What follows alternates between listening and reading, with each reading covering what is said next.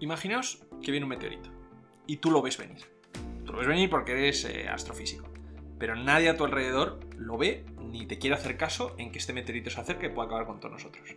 Igual os suena a una película que yo no he visto, pero que al parecer está muy bien. Bueno, pues esto es exactamente lo que le pasó a un grupo de financieros entre los que se encontraban Michael Berry, Steve Einsman y Greg Lipman.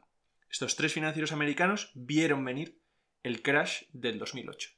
Vieron que el mercado inmobiliario iba a dejar de crecer, que el, el sistema de hipotecas era un fraude, y sin embargo, el crecimiento que estaba viendo y lo lucrativo que era ese negocio hizo que nadie les creyera o que nadie les quisiera creer de alguna forma, ¿no?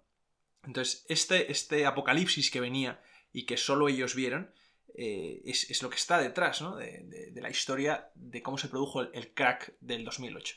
Eh, Nico, nos traes este tema de la crisis del 2008 que ha marcado nuestro tiempo, que continúa marcando nuestro tiempo y que sin embargo no entendemos muy bien cómo se originó, qué hizo que la economía mundial colapsara. Entonces, cuéntanos, ¿qué ocurrió?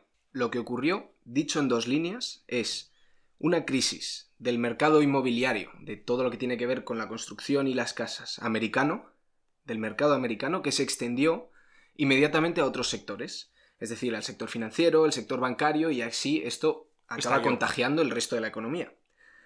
Y además de afectar únicamente a Estados Unidos, afectó a economías de países extranjeros, principalmente en Europa. Entonces aquí nos surgen muchísimas preguntas. Es cómo es posible que una crisis que tiene que ver con casas tenga tanta repercusión. En otros sectores, sobre todo. Sí, o sea, el inmobiliario está en todas partes, pero sí, eh, cómo, se hace tan grande? Sea, ¿cómo, es que nadie lo vio venir y, por qué las instituciones no hicieron nada? Entonces, un poco la pregunta que nos va a ayudar a responder todas estas eh, preguntas anteriores y más grandes es, ¿qué tiene que ver que un trabajador de Ohio en Estados Unidos se retrase 15 días en pagar su hipoteca con que tú, cuando vayas aquí al cajero en España o en un país europeo, tengas miedo de si va a salir dinero por la ranura o no. Yo, desde luego, la correlación no la veo. Es muy lejana y es lo que hace complicado todo este tema, claro.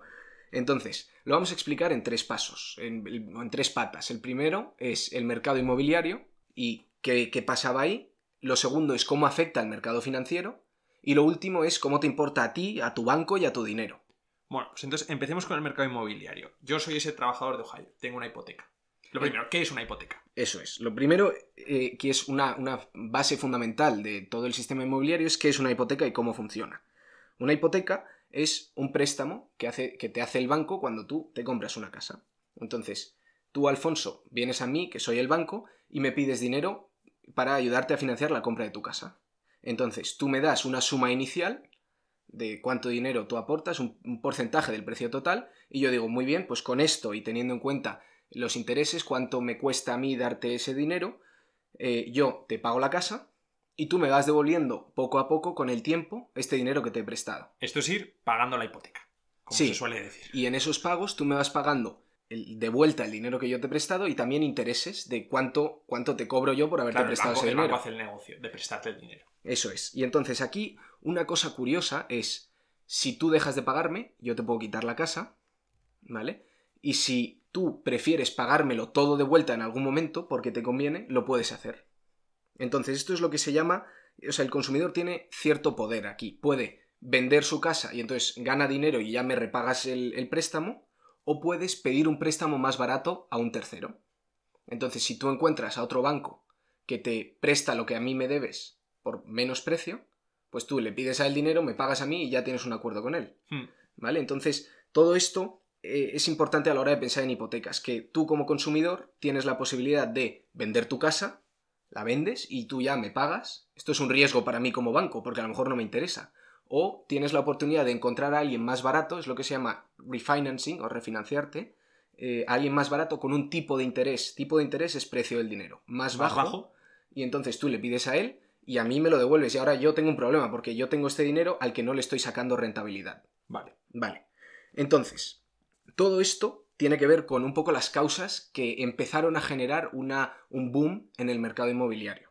Antes del 2008, que es cuando colapsa, porque es verdad que había habido un crecimiento expansivo del mercado inmobiliario, ¿no? Todo el mundo compraba casas, se hacían casas, torres de pisos. Sí, y todo esto se debía principalmente a tres razones. La primera es que era más fácil pedir dinero prestado. La segunda es que era más fácil utilizar este dinero prestado para comprar casas.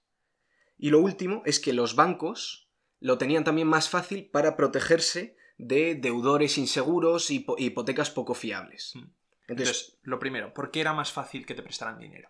Era más fácil que te prestara dinero porque los tipos de interés habían bajado muchísimo desde el año 2000. La Reserva Federal Americana, anticipando una recesión en años previos, en 2001, ¿vale? Bajó los tipos de interés desde un 6,5 hasta un 1,75 en apenas unos meses. Desde mayo del 2000 hasta diciembre del 2001 se bajó el tipo de interés. Es decir, pedir dinero era más barato. Esto hace que el agente económico final, el consumidor, el cliente, tiene financiación barata y tiene ese incentivo para la refinanciación que decíamos. Esto es un problema para los bancos. Claro, porque tú haces tu propio negocio al, margen del banco, ¿no? Eh, comercias con los préstamos sin contar con el banco. Y ahora el banco tiene un problema, porque antes tenía asegurado un interés más alto, te lo había vendido a un precio alto, y ahora el precio al que se está vendiendo en el mercado es más bajo, y entonces le has devuelto el dinero y ahora él se lo va a prestar a otro, pero se lo tiene que prestar... Con menos beneficio. Eso es. Vale. Y entonces, otra cosa que has dicho que es que era más fácil usar el dinero prestado para la compra de casas. ¿Esto, ¿Esto por qué es? Porque se relajaron un poco las, los requisitos legales de las hipotecas. Es decir, hubo en los años antes del 2000 cambios legales sobre las estructuras permitidas de las hipotecas. Tú, como hemos definido antes, vas pagando poco a poco tu hipoteca. Hay múltiples tipos de contratos, pero lo normal es tú vas pagando parte de lo que me debes y el interés mes a mes. Y entonces, por cambios legales en Estados Unidos, se hicieron más fáciles la creación de, de hipotecas eh, con balloon payments que se llamaban, que es que gran parte de lo que debías se pagaba al final. Entonces eso te bajaba los precios mensuales y al final del todo, de los 30 años, más. Ya pagarías más. Claro, como en el burlador de Sevilla, largo me lo fiáis hasta que llegues a los 30 años. Entonces esto lo que facilita es que muchísima gente que antes igual no podía tener una hipoteca, de repente sí puede tener una hipoteca porque es más barato. Eso es que pagar menos al final de mes. También había tipos ajustables, los tipos de interés que podían mm, subir y bajar. Esto siempre había estado, pero se facilitó. Y esto, en un contexto de que los precios de las casas continuaban subiendo, no preocupaba a nadie, porque las personas endeudadas podían protegerse vendiendo la casa o refinanciándose, como hemos comentado. Si, además, si el precio de la casa sube y tú la vendes, tú ganas. Tú ganas. Y en caso de impago o default, de que el cliente no pueda pagar, el banco se quedaba con la casa y como la casa ha subido de precio, todos contentos. Esto es un negocio muy lucrativo para los bancos. No, no, totalmente estamos viendo el caldo de cultivo de la burbuja inmobiliaria, ¿no? Porque esto mm. sube y sube y sube y se infla sin, sin fin visible. Mm. Y lo último es que los bancos además podían protegerse de estas, de estas hipotecas más arriesgadas de una manera más fácil, debido a cambios regulatorios favorables en Estados Unidos que hacía que empresas pudieran eh, fusionarse más sencillamente. Entonces esto creaba mastodontes eh, financieros que podían dar múltiples servicios a lo largo de toda la cadena, que luego nos meteremos más en detalle. Y además se creó una nueva manera de pasar este riesgo en adelante. ¿A qué riesgo me refiero? Un banco, yo, cuando, cuando yo te vendo la hipoteca, ¿vale? Tú me estás pagando poco a poco. Y ahora, pero yo tengo el riesgo, de que como un día yo no te pague. de que un día tú no me pagues. Entonces, ¿qué voy a hacer yo? Voy a vender el papelito que pone que tú me tienes que pagar cada cierto tiempo tanto dinero, se lo vendo al siguiente, a otra persona. Ahora vemos más, más arriba en la cadena. Pero así yo he ganado en ese intercambio un pequeño margen. Claro, tú has ganado lo que yo te debía y le has pasado el muerto de que igual yo no pago a otro. Bueno, pero ahora lo que tú me debías se lo, se lo vas a pagar al otro. ¿Vale? Entonces yo he ganado una pequeña diferencia en toda esa operación. Y tú lo que has ganado también es seguridad. Sí. Porque si yo ya no pago, ya no es tu problema. Exactamente. Será el problema del que viene detrás. Sí. Vale. Entonces, aquí lo que pasa es que no todas las hipotecas son igual de arriesgadas. Dependiendo de tu perfil como consumidor, dependiendo de tus ingresos, dependiendo de dónde vivas, es más arriesgado o no. Incluso hasta los desastres naturales afectan porque se pierde la casa. Entonces, eh, aquí se creó, y esto ya venía también de antes, y el, el que más lo motivó es Lewis Raineri, el crecimiento de la securitization, que se llama, que es titularización en español, que es juntar en una bolsa un montón de hipotecas distintas. Yo cojo tu hipoteca, la de tu primo, la del siguiente, las pongo todas en una bolsa y esto es una bolsa que cada mes me da dinero, el conjunto de todo vuestro dinero que pagáis al mes. Y ahora yo, esa bolsa la puedo vender por trocitos. Es decir, tu hipoteca sola es muy cara es muy difícil venderla o se la puedo vender solo a inversores institucionales, a otros bancos. Pero ahora yo tengo un montón de hipotecas juntas en una bolsa. Esto es una bolsa que saca dinero cada mes con vuestros pagos. y lo que voy a hacer es partirla en trocitos muy pequeños. Y tienes que una son- cosa mucho más lucrativa. Eso es. Que le interesa a alguien mucho Bueno, más. o más lucrativa no lo sé, pero es más fácil de vender porque son trozos más pequeños y el riesgo está más distribuido. Claro. ¿Vale? Y entonces aquí ya damos el salto a la segunda pata que comentábamos, al mercado financiero. Acaban de entrar estos activos físicos o, mm, Estas bolsas de hipotecas. sí, estas hipotecas que se llaman Mortgage Backed Securities, MBS, entran en el mercado financiero. Ya son activos financieros, porque es que aquí el riesgo es mínimo. A todo el mundo le gustan las hipotecas, es algo muy seguro porque ¿quién va a dejar de pagar su casa? Claro. Es lo último que dejas de pagar. Entonces, aquí se ve algo muy lucrativo. Yo vendo hipotecas, las junto y las revendo. Y en ese juntar se ha distribuido el riesgo. Ya no hay hipotecas que te, que, que no te, que te gustan menos que otras, es todas juntas a la vez. Claro, perdona, esto es una cosa que yo no había entendido. Es una, es una unificación de la característica de las hipotecas. Porque yo que soy una persona que sí que paga todos los meses y tal, no sé qué, de repente estoy en el mismo saco que el que no sabemos si va a pagar a final de mes o no. Eso es. Y entonces, eh, eh, claro, eh, ya, ya no es, uy, esta hipoteca igual está pocha porque este persona igual le echan de su trabajo y no puede pagar. No, no. Ahora tú formas parte de una bolsa, estás totalmente invisibilizado y no se sabe si tú tienes un riesgo o no. Exactamente, aquí el riesgo es de toda la bolsa. Se Claro. Era muy difícil, y esto lo hacían aposta, el ver qué hipotecas había dentro Claro, de esta bolsa. entonces no ves si una está pocha. Pero esto es solo el principio. Bueno, aquí tenías un porcentaje, bueno, pues te- pensamos que un porcentaje de estas hipotecas van a, van a hacer default. Vale. Vale. Pero de todas maneras es más fácil venderla, como acabas de decir, has unificado criterios.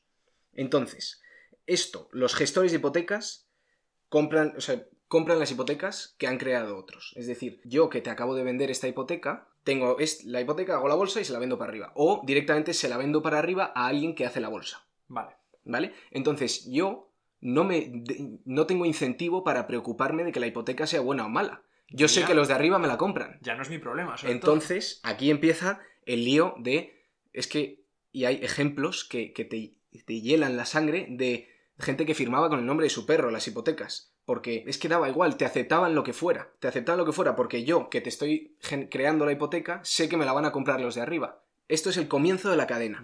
Pero vamos a ver que esto empieza a ser mucho más grave. Los gestores de hipotecas compran estas hipotecas individuales, hacen bolsas y hacen las mortgage backed securities que decíamos. Pero aquí tenemos un problema. Hay unas que valen unas hipotecas que son mejores que otras, unas valen más que otras, y aquí vamos a sacarle beneficio a esto. Ahora en vez de una bolsa, lo vamos a hacer en una torre. En una torre. Y en, arriba de la torre son las mejores y abajo de la torre son las peores hipotecas. ¿Vale? Las, como tú has definido, pues las que tienen menos ingresos o las que el loan to value, o sea, las que distintos ratios eran peores. Loan to value es cuánto te hemos prestado partido de cuánto vale la casa. Sí. ¿Vale? Entonces, tenemos las torres, pero queremos sacar más dinero. Lo que vamos a hacer ahora es coger el piso de abajo de una torre, el piso de abajo de otra torre y el piso de abajo de la tercera torre, los juntamos en otra bolsa y tenemos otra cosa. Y ahora, son el piso abajo de tres torres que dentro de su torre eran los peores, y ahora todos juntos, por esta idea de que se distribuye el riesgo, tenemos Ya, no otra son, cosa ya no son tan malos. ya no son tan malos porque ya no van a fallar todos a la vez. No van a fallar todos a la vez. Es poco probable que fallen todos a la vez. O sea, En- verdaderamente es, es muy frívolo como, como sucede, ¿eh? Bueno, esto tiene mucha más complicación detrás, pero es así, sí, sí, es muy frívolo. Es, es Dinero, por sacar dinero, dinero, dinero, es por sacar dinero. Y esto es lo que se llama CDO. Collateral Debt Obligation. Es un tipo particular que es CMO. Pero bueno, esto se llama CDO, que contiene piezas de cientos MBS, que son las bolsas MBS, Mortgage defectuo- Securities. Piezas defectuosas. Piezas defectuosas, los, los pisos de más abajo, los que antes se van a, a inundar, por así decirlo. O sea, los CDO, para que nos hagamos una idea, es lo malo. O sea, todo lo malo junto para camuflar lo. para que no parezca malo por separado. Sí. Pero la cosa es que a esto le ponían nombres bonitos y nombres que... que y esto era complicadísimo. Esto lo vemos ahora con distancia, pero en ese momento no se ve tan fácil. Entonces, eh, les, a las torres que decíamos, el equity es el piso más bajo, que no es un nombre que, no es un nombre que te suene mal. Luego mezzanine y luego senior. Entonces, estas se cogían los pisos de abajo y se venden como CDOs. Pero, de nuevo, les faltaba aún dinero. O querían ganar más, veían que aquí se explotaba más. Y esto, los bancos lo vendían a otros y esto se seguía vendiendo.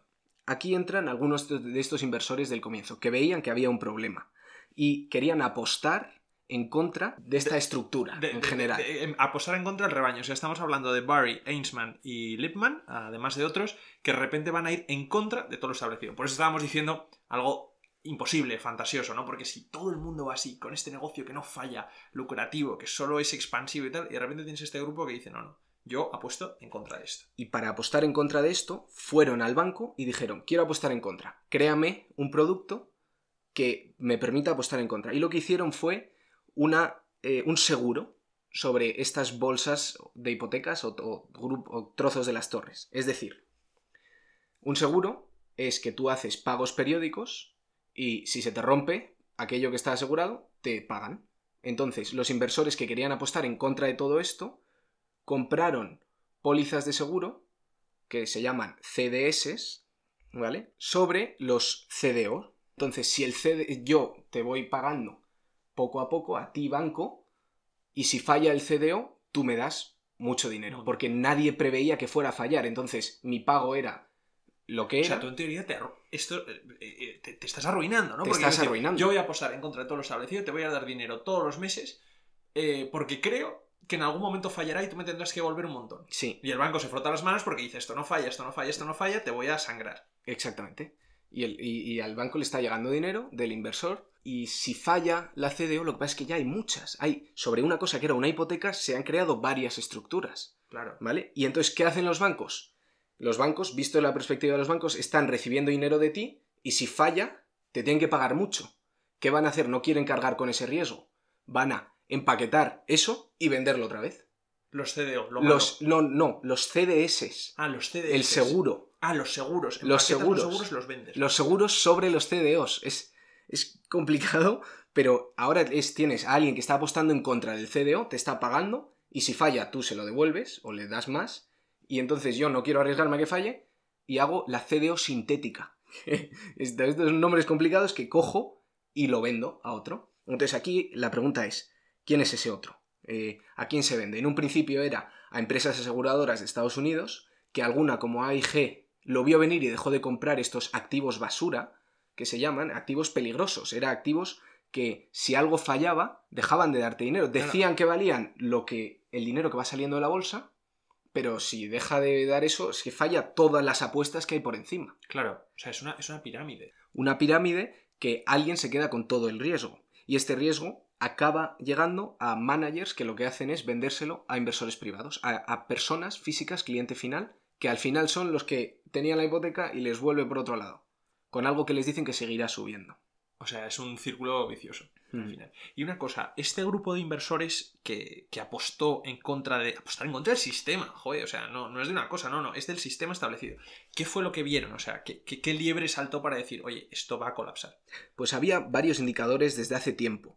Eh, el- uno relativamente claro es que el, cómo se fueron deteriorando las hipotecas que iban dando. En primer lugar, las hipotecas SIVA, Stated Income Verified Assets. Te estabas ganando dinero y tienes activos. Y eso se va deteriorando hasta llegar, por ejemplo, a las hipotecas Ninja, No Income, No Job, sin, sin ingresos y sin trabajo. Y, te, daban, hipoteca. Sí, o sea, que tenga nombre es algo que... Había incluso hipotecas que pagabas menos de lo que tienes que pagar y entonces lo que debes aumenta con el tiempo en vez de disminuir. Eso también se, se daban. Entonces, todo esto son indicadores que venían desde, desde hace tiempo y junto con que el precio de las viviendas empieza a bajar. Y esto hace que los compradores no puedan liberarse, como decíamos, volviendo a vender o refinanciando. Claro, porque ahora te la tienes que quedar. Te la quedas. Los tipos de interés empiezan a subir. Desde junio del 2004 a junio del 2006 se volvió a hacer una subida desde el 1,25 en el que estaba al 5,25. Ya no puedes refinanciarte. O sea, se, se empezaba a ver que la estructura de todo esto temblaba. Eso es. Y Pero- la primera bolsa inicial deja de recibir dinero y no puede soltar el dinero. Pero claro, yo aquí estoy viendo que no te interesa ver que todo se acaba. O sea, aunque tengas indicios eh, que solo lo vieran un pequeño grupo de inversores que fueron los que apostaron en contra, es porque verdaderamente tú estás tan absorbido por el sistema Y toda la maquinaria seguía en y marcha. toda la maquinaria sigue en marcha y ¿quién eres tú para ir en contra? Es que prefieres, prefieres ser lo que se dice eh, blissful ignorant, ¿no? Eh, prefiero no darme cuenta. Y es, es que es eso, y toda la maquinaria empieza a tambalearse, los porcentajes de default de hipotecas aumentan y no fluye el dinero. Y entonces, ¿en qué, ¿en qué acaba todo esto? ¿Cómo se pincha la burbuja? Pues los bancos empiezan a vender estas bolsas, ¿vale? Y, y empiezan a deshacerse de estos activos todo lo rápido que pueden. Pero estos, la gente cada vez los quiere comprar menos. Los CDOs que comentábamos y demás. O sea, los bancos tienen miedo, huelen el miedo. Sí. Vale. y pero no lo dejan ver a- hacia afuera, puertas afuera. Y entonces esto se extiende en el entorno nacional y en el internacional. En el nacional, o sea, los bancos tenían muchísimos activos de este tipo. Y el hecho de que antes les entraban 100 euros cada mes, ahora estaba en duda. Y esto hace que no, un banco a otro no deje- empiecen a desconfiar, no quieren prestarse dinero. Eh, esto Claro, es lo que se no llama de vuelta. eso es, eso es el papel comercial que se llama, que es préstamos de un día para otro que se hacen los bancos entre sí. Empieza a erosionarse la confianza y los bancos tienen eh, problemas con sus operaciones del día a día. Todo esto empieza, empieza en 2007 y se cierran por completo casi estas operaciones en 2008. Tenemos en febrero de 2007 el primer fallo anunciado puertas afuera que fue por parte de un banco británico, HSBC. Lo que dijeron es eh, un incremento en su previsión del impago de la deuda, en un 20%. Es decir, más gente de la que pensaban inicialmente no les iba a pagar. Estos tenían muchos activos americanos y esto es lo que nos da a entrever el contexto internacional. Internacionalmente, todos los bancos y muchas entidades financieras tenían activos americanos o estaban entrelazados de alguna manera. Ya, no son solo bancos americanos. Y ahí no- vemos un poco la perspectiva internacional. Entonces, hay progresivo declive y el siguiente gran golpe es eh, Bear Stearns en marzo de 2008, que se acaba vendiendo a un precio muy descontado a otra gran firma. Y luego el crash de Lehman Brothers, eh, la quiebra de Lehman Brothers el 15 de septiembre de 2008. Que ese es el día negro. Y esto motiva a Henry Paulson del, Tesoro estadounidense y a Ben Bernanke, el chairman de la Fed, de la Federal Reserve, a unos días después pedir al Congreso americano ayuda, pedir dinero, el Travel Asset Relief Program, el TARF. Y les da o piden 700 mil millones de dólares. 700 mil millones de dólares es eh, un poco menos de todos los fondos europeos que hablábamos el otro día. Los fondos europeos son 800 mil millones de euros, ¿no? Sí, Pues estos 100 mil millones menos solo para los bancos. solo para los bancos. Fíjate. y además de otras ayudas que les dieron. Y eh, es verdad que la moneda no es la misma, el tiempo tampoco, pero la magnitud sí. Y todo esto lo que causó es unos problemas de una disminución de confianza de los clientes hacia los bancos en general. Ya no estás dispuesto a, creerte lo que te digan los bancos ni las instituciones financieras. No, claro, la crisis del 2008 ha sido, ha sido uno de los, de los eh, momentos más importantes de nuestra historia reciente. Desde luego un punto de inflexión, porque no solo ha sido una crisis económica, es que ha sido una crisis que devino en social, política, una crisis ética, de alguna forma, ¿no? Porque todo esto hemos visto es un gran fraude, lo de, lo de las hipotecas, pero nadie da a la cárcel por el fraude de las hipotecas, ¿no? Todos, no, todos se estaban beneficiando. Lo vendo al de arriba, lo vendo al de arriba y al final el que tiene el riesgo era otra vez el cliente final. O sea, no solo es un, un, un scam, una estafa, sino que además encima le rescatas. Y aquí no se sabe si se enteraban o no, o lo que tú comentabas. No Prefieres- pregunto y gano Y dinero. prefieres no enterarte, claro. Bueno, Nico, pues eh, muchas gracias por traernos este tema. Verdaderamente, la crisis del 2008 es, eh, ha sido un punto de inflexión eh, de nuestro tiempo. Es lo que lo sigue marcando todavía, ¿no? Ha habido un antes y un después muy claro. Y sin embargo, hablamos mucho de ella y no, y no sabemos las causas, no sabemos qué hay detrás, no sabemos en qué consistió. Entonces, eh, gracias por traernos eh, este tema. Y nada, nos vemos la semana que viene con un tema nuevo. Pues muchas gracias y hasta la semana que viene.